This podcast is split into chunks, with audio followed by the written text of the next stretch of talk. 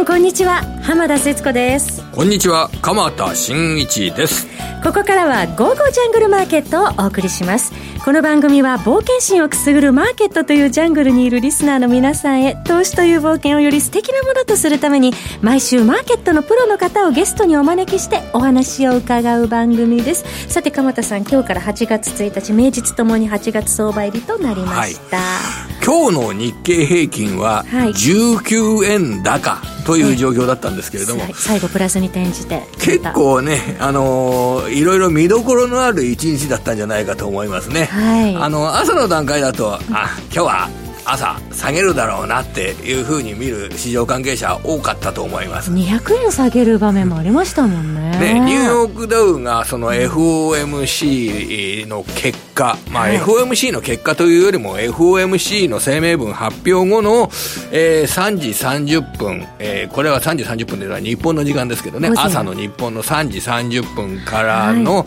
えー、パウエル FRB 議長の会見の中身などを受けてまあニューヨークの株300ドル以上下げて戻ってきたわけですよね。はい、まあ、ニューヨークダウが300ドル以上下げて戻ってきた時っていうのは、やっぱり、えー、日本の株も下がるだろうなと見る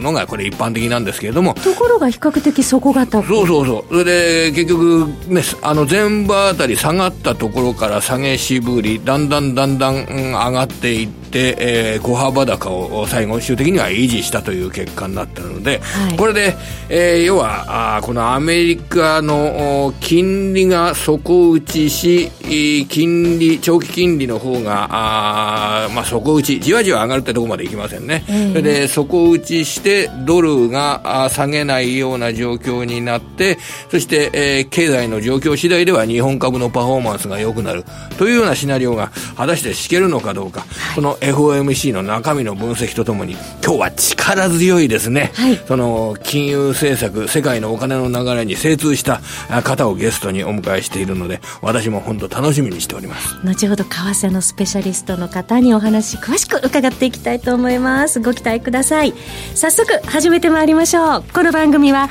投資家の英知を全ての人に投資コンテンツ e コマースを運営するゴゴジャンの提供でお送りします。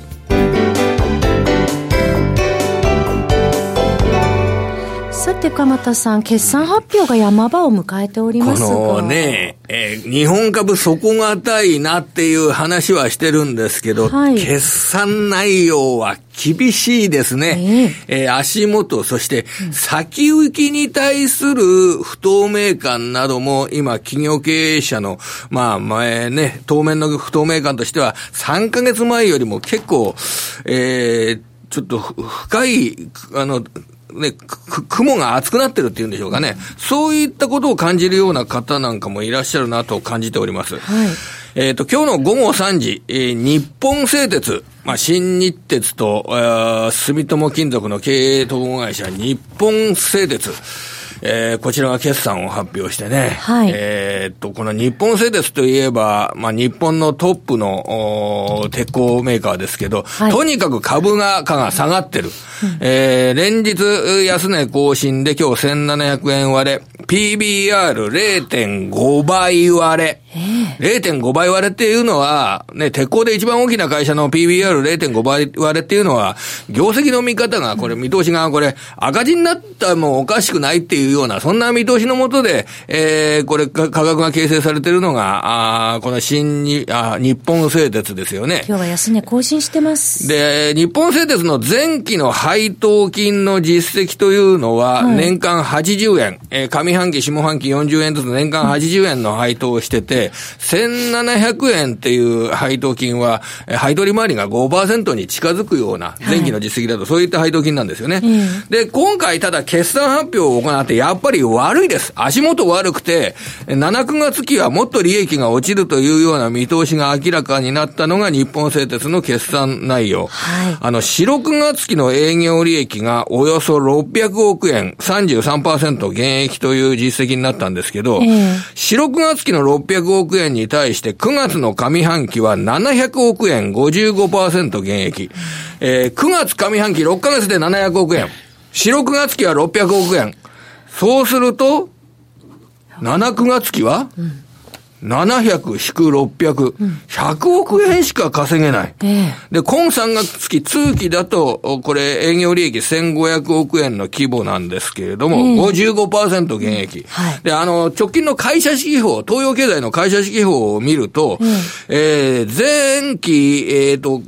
中間期で1400億円、通期で2800億円と、直近のこの6月発売の会社指標には掲載されている。えー、その通期の2800億円と会社指標に掲載されているのに出てきた数字は1500億円。はい、やっぱり足元で相当収益が悪化してるんですね。で、中間配当を日本製鉄は10円やるって発表してる。はい、10円。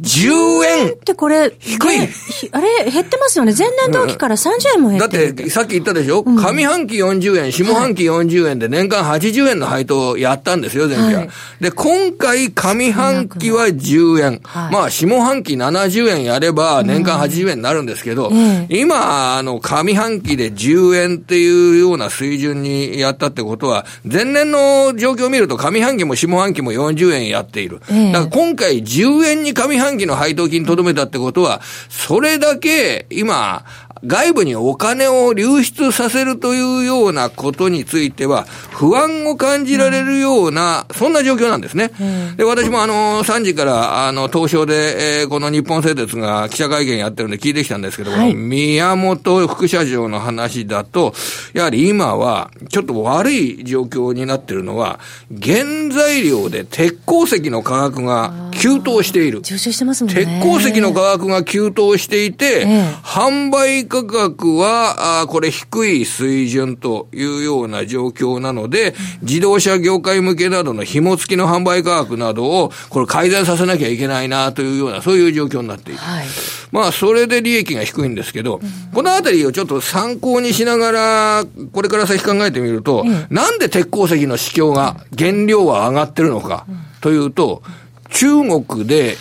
今、経済対策ってやっぱり力入れてやってんですって。はい、その中国で経済対策をやっていて、あの、インフラの設備ですとかの投資というのを中国では結構気合を入れてやってる。はい、で、中国で気合を入れてインフラの投資をやっていると、えー、中国の鉄鋼需要では、上鋼、あの、平らではない鉄鋼のことを上鋼、えー、1条、2条、3条とか言うじゃないですか。あの上に鉄の鋼で、それ上鋼っていうのがあるんですけど、それがインフラ投資に使われて、そのために鉄鉱石の価格が急騰。4、6月期1トン70ドルから80ドルぐらいだったのが、今100ドル超えてるような状況に鉄鉱石がなってるそうです。それで、あの、自動車なんかに使われるような、あの、平らな、あの、鉄については、自動車の需要なんかすごく今弱いじゃないですか、アメリカも中国も。はい、それで販売価格があんまり、もう今上がってないというような状況の中で、収益が落ちてるというような状況で、これは鉄鋼会社にとっては結構厳しい状況ですけど、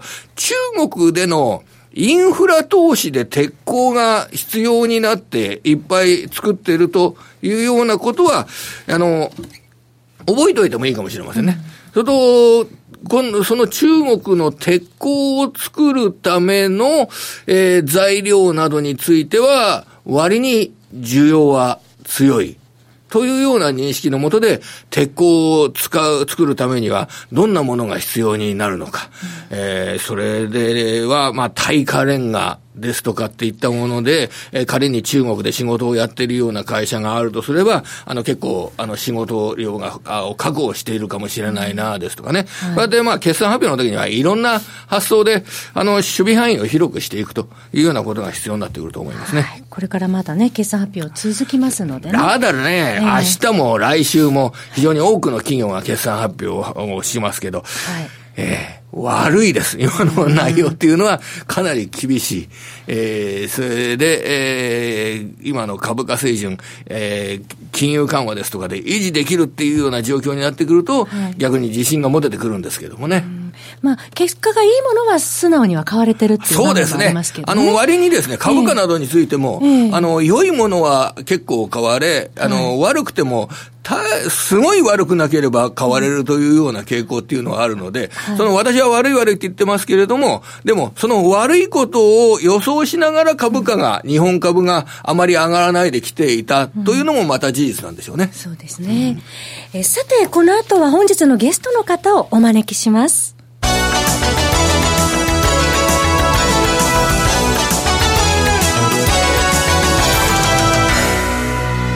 それでは本日のゲストの方ご紹介します。為替のスペシャリストでいらっしゃいます、島力夫さんです。島さん、こんにちは。こんにちは。こんにちは。よろしくお願いします。よろしくお願いします。島さん。はい。えー、いい時に来ていらっしゃいましたよ。皆さんも世界中で島さんのこと待ってましたよ。タイムリーあの、FOMC から、えー、今にかけて、今日もですね、実を言うと、島さんのメルマガ、私、朝起きてね、すぐに目にしてるんですよ。朝起きて、あの、FOMC でパウエル FRB 議長の会見が始まった時に、その会見の、で株価が下がった時に、もう、すぐメルマガで、島さん、えー、見解を披露されてましたけれどもね、朝の、ね、えー、5時半頃精読させていただきました。5時半より前だな、もう5時前に精読させていただきましたよ。ありがとうございました。で、それを皆さんにもお伝えください。どうですか？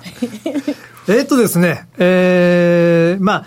英語で言うと、放棄種カットっていうんですかね。うん、ちょっと高派的なあの利下げだったっていう判断になるんだと思いますけども、ちょっとまあ、株やってる人から見るとですね、なんかパウエルさんも下手だなっていう感触なんですかね。下手ですか、えー、やっぱり、あの、その、いや、あの、利下げサイクルが始まったわけじゃないって、これ、言わなくてもいい言葉なんですよね。えー、えー、でも、これを言うと多分株価が下がるっていうのを、認識して喋ってるのか、えー、まあ、あの、覚悟の上で喋ってるのか、ちょっとここら辺がですね、昔、あの、過去の FRB 議長って、と比べてわからないところなんですね。推測しづらいですか。うん、あの、やっぱりちょっとマーケットの人じゃないんで、もともと。そこまで言うと株は確実に落ちるんですね。だから途中でですね、だからといって利下げは1回だけだっていうことも言ってないよっていうふうに言ってるんですけども、なんかパウレさん下の方ちょこちょこ目、あの、会見しながら下の方に目やるんですけど、多分なんか下の方にですね、見えないところこう、株価のボードがあるんじゃないかなと思うんですよ。なるほど。これで、もう言っときますとね、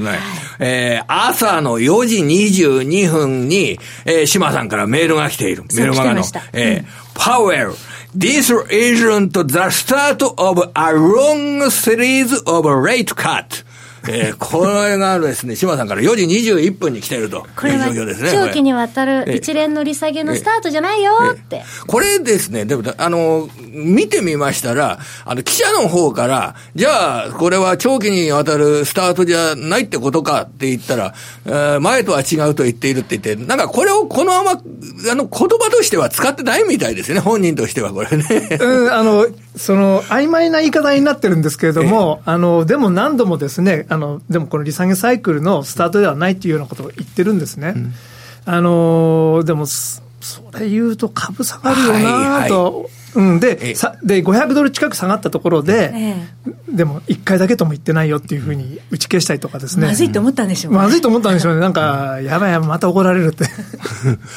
それで、これは長続きするんですかね？このパウエル議長の FRB 議長の発言ですとか、これからのマーケットにおけるお金の流れですとか、どんなふうに考えていけばいいのか、これ大切なところだと思うんですが、島さん、どういうふうにお考えなんでしょうかね、あの、9月に利下げがあるかどうかっていうのは、多分半々だと思います。もしかしたら、あるかもしれないし、ないかもしれないし、でも、あまり大きな問題じゃもうなくなってると、あのずっとこの3回、4回ってやっていくような利下げ局面では、もうないと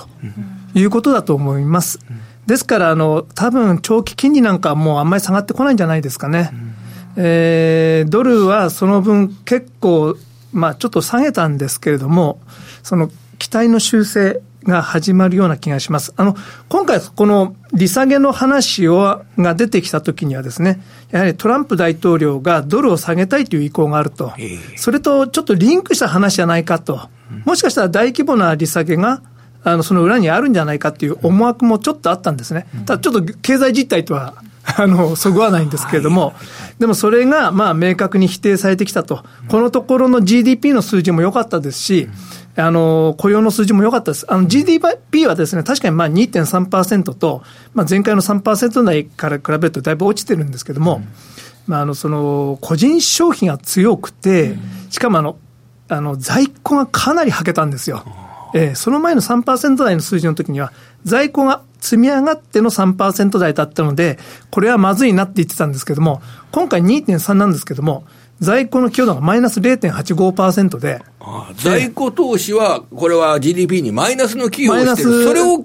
こう、乗り越えての GDP、そう、2.3。だから、在庫の縮小がなければ3%近い、3%台の数字だったんですね。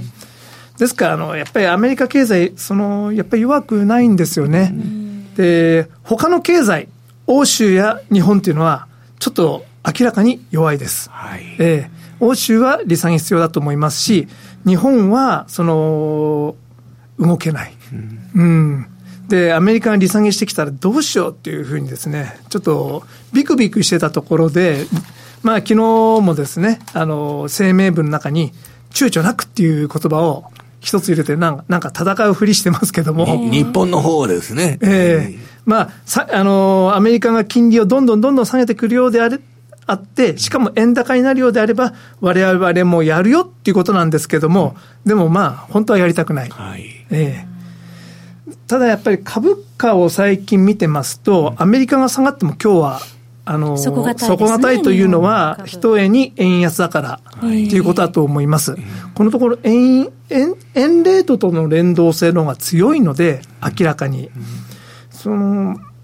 まあ、やっぱり為替次第なんですかね、うん、日本の株は、はい、ドル円は1ドル109円台まで円安、今日進んでおりますね、うん、まあ、皮肉なことっておかしいですけども、普通は、まあ、あのアメリカの利下げがそれほどでもないということになれば、株価には全体的にネガティブなんですけれども、うん、まあ、あのあまりアメリカが利下げをしない。ということは、円高にもいかない。ということで、ほっとして少しちょっと戻す。はい。みたいなところも、まあ、大幅安の後、小幅高になったというのは、やはりドル円相場の、えー、109円台前半までこれは上が、ドルが上がってきたちょこっと結構こ、これで何が変わるかというと、本当はあんまり変わらないんですけどね。えー、えーまあ、今日の限り見てたら FOMC でアメリカ株修正されて、日本では銀行株に恩恵を受けたような格好になりましたけれどもね。そうですね。あの、はい、あまりその利下げの方向に行かなかったんで、銀行側としてはほっとした感じですかね。ね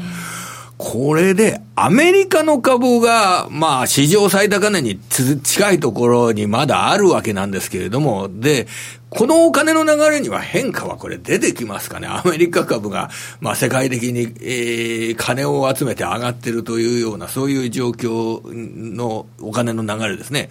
えっ、とですね、短期的なこの上がったり下がったりっていうのは、まあ、それはそれで面白いんですけど、対局は変わんないんじゃないですかね。うん、あのー、やはりアメリカ経済、アメリカ経済が強いというよりも、アメリカの、その、IT 企業が強い。はいで、その西海岸にあるその GAFA と言われているような企業があまりにも強くて、そこにどんどんどんどん資金が吸収されていくっていう構図は変わらないですよね。うん、で、世界中からお金を儲けてきてるので、で、その、日本や欧州にはめぼしい IT 企業はなくて、うん、で、その、お金がアメリカにどんどん、どんどん集まるっていう構図が変わらないので、まあ、アメリカ株、別に心配する必要ないと思いますけど、はい。えー、あの、ちょっとこの間ですね、じゃな昨日ですか、あの、CNBC のニュース見てましたら、えー、そのアップルの収益を5年前と比較した図を出してたんですけど、4年前ですかね、2015年と2019年、利益はちょこっとまあ今上がってるんですけども、まあ、そんなに大きな違いはないと、けれども、大きな違いは一つ。あの株式発行数。はいはいはい。まああの、大体2割減ぐらいになってるんですね。継続的に自社株買いを。ずっとやりますんで。2, 2割というと結構な、かなりの規模ですよね、それかなり、そう、だからあの、なくなっちゃうんですよ。あの、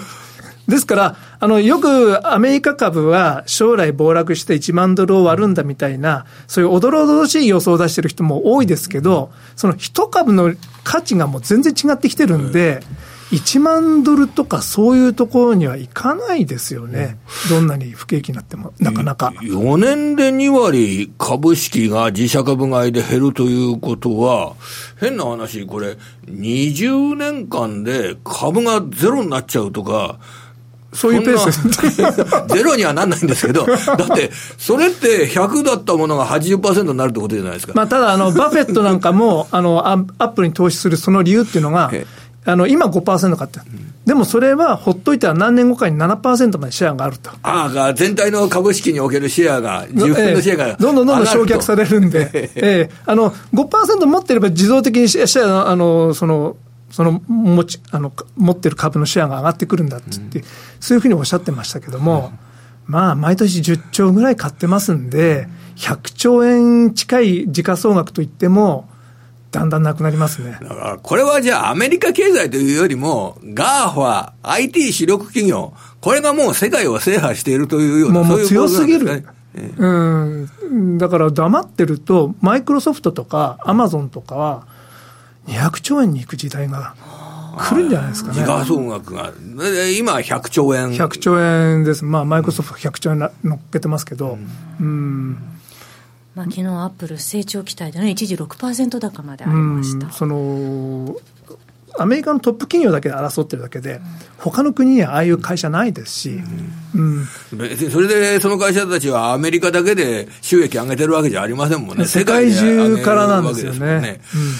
で、この後の、じゃあ、ドル円相場、皆さん、やっぱり、あの、メジャーな取引ですから関心あるかと思うんですけど、えー、109円とか、そういうようなところになってて、いかがですかね、ここからどんなふうに稼いでいけばいいですかね、これ、ね、えっとですね、今、つまんない相場になっちゃってますよね。で、ドル円の大きな長いチャートを見ますと、はい、まあ、三角持ち合いになってまして、これは長く続いてます。で、本来であれば、アメリカが少しでも利下げしたいとかですね、えー、その、ちょっと影には見えたりすると、円高に行かなくてはいけないんですけれども、はい、その、なんて言いましょうか、円ってすごい割安なんですね。今の状態でも。それはインフレ率が違うから、ほっといてもですね、あのその110円っていうレートがずっと続いても、円はどんどんどんどん安くなってるようなもので、ドル円が動かなければ、外に投資してれば、金利の分だけ儲かります。で、えー、っと、まあ、その GPIF にしても、日本投資家っていうのは、日本での投資を諦めて、どんどん外に持ってってるんで、円高になると困るんですけれども、はい、まあ、ここ1、2年で円高にならなかったら、怖い円安がやってくんじゃないかな。怖い円安、喜べない円安うん。いや、その、うん、どう見ても、その、経済の逆転はありえないので、アメリカにどんどんどんどんお金が吸収されてしまう、そういう時代が来るかもしれないですね。円安でも、それで企業収益がどうとかとか言って喜べないような状況なんで、ね、まあ、ちょっと儲かるとは思うんですけども、あのその、それ以上に向こうはどんどんどんどん儲けるので、ですから株式投資もやっぱり、その、高い値段なので、目が惑わされるんですけれども、やはりそれでも米国株が優位っていう状況は変わらないと僕は思います。コントラストがはっきりしてきそうですね、えー、そして今週、注目としては、その他海外目を向けますと、えー、ヨーロッパ、特にイギリス、えー、はい、ジョンソン政権、スタートいたしましたけれども、こちらはどうご覧になってますか、ポンドの動きも気になるところですが。はい、あのジョンソンさんが就任されて、はい、まああのその保守党党首選を戦っている時の公約っていうのが、10月の31日に必ずブレグジットを実現すると。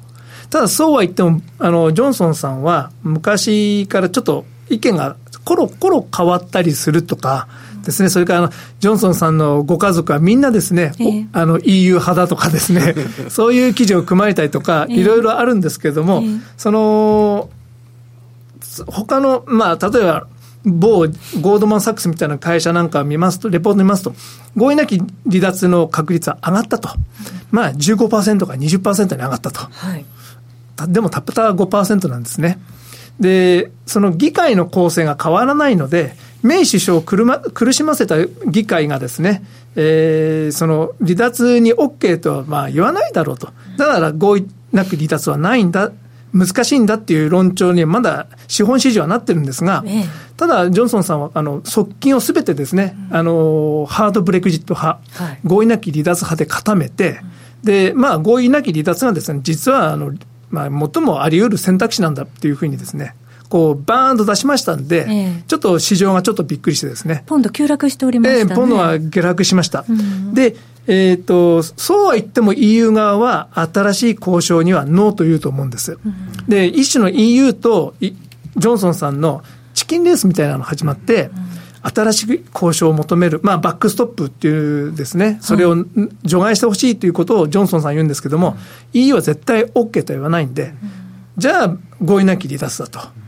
まあ、うちも厳しいけど、そうなったら欧州サイドも厳しいでしょみたいな言い方で、まあ、ずっとチキンレースがいくと思うんですけど、これ最終的に、うーん、どうなるかっていうと、EU は絶対折れないので、合意なき離脱の確率はすごく高くなると思います。うん、そうなると、ポンドはですね、えー、あの、いろんな意見があるんですけれども、中には、現在1.22とか1.21ぐらいのレベルなんですが、はい、1.0を割るんだとかですね、そういう予測を出している金融機関もあります。ただそこまではいかないんじゃないかなと思うんですが、ポンドが下落することは、まあ間違いないなというところだとは思います。結構これ好きな人いらっしゃいますよね。ポンドと組み合わせた通貨を、あの、とにかくそれを好き、好んでやられてるって方、日本人の方にもたくさんいらっしゃいますよね。そうですね。あの、今、個人の証拠金取引でもですね、えっ、ー、と、昔は、まあ、どれがいつも1位なんですけども、シェアが。で、その次がですね、OG 円とか、ユーロ円だったんですけど、今、ポンド円が今2位に来てるみたいですね。そうなんですか。えー、儲けやすいっていうのもあると思いますけども。では、島さん、そのブレグジットまでポンドは、では下落方向に向かっていくと見てよろしいんでしょうか？まあ、上下度はあると思うんですけど、例えば今日あの、イギリスの中央銀行のですね、会合があるんですが、そうですね、日本時間の午後8時に議事要旨も発表されます、ね、まあ、経済指標を分析して、インフレがどうなるから、政策がどうなるっていう、これはあんまり意味ないと思うんですね。で、ジョンソンさんが、まあ、合意なき離脱を前面に出してるんで、はい、その場合は非常に危険だと、多分カーニーさんが言うと思うんですよ。うんで、そうなるとやっぱりイギリス経済非常に厳しいと。い。うことを多分言うと思うんで、それを聞いたらやっぱりポンド売りたくなると思うんですよね。それあるといいなと思ってるんですけども。うん、島さんはジョンソン首相はどう評価されてらっしゃいますか？あいいと思いますけど、ええ、いいって、まあ、あの僕も詳しく知ってるわけじゃないんですが、はい、やっぱりああいう勢いがあってですね、えーと、はっきりとものを言うあと元ジャーネリストだけあってですね書き物のがですね、論旨が明確で、はい、えーと、はっきりしてるんですね、うん、そういう人はいいですね。明確になってる、市場のえー、あのアピールも分かりやすいと。ええ、で、まあい、いろんな器用方変なる人ですから、えー、嫌いという人の気持ちもよくわかるんですけれども、あのー、こういう時にはああいう人の方がいいのかなとは、まあ、どうなのかわかんないですけど、えっ、ー、と、合意なき離脱の確率は結構高いと僕は思います。はいはい、さて、ここでお知らせです。島さんのメルマガ、えー、島力夫の実践リアルトレード FX オンから好評配信中で、えー、配信価格月額4500円。今、FX の個人投資家の方に大変ご好評いただいております。島力夫の実践リアルトレードでトレード成果どんどん上げてまいりましょう。詳しくは番組ホームページ右の午後ちゃんトレードサロンのバナーをクリックしてください。今回もつけようかなと思ってます。島さんの無料資料あるということですね、はい、えー、では番組ホームページぜひ皆さんチェックされてください。島さん、はい、ありがとうございます。ちょっとすぐではないかもしれないですけど、はい、作ります。ではホームページで皆さんチェックなさってください。本日のゲストは為替のスペシャリスト島力夫さんでした。ありがとうございました。ありがとうございました。ありがとうございました。鎌田さん今週もありがとうございました。また頑張っていきましょう、はい、また来週お目にかかります。えこの番組は投資家の英知をすべての人に投資コンテンツ e コマースを運営する「ゴゴジャン」の提供でお送りいたしました。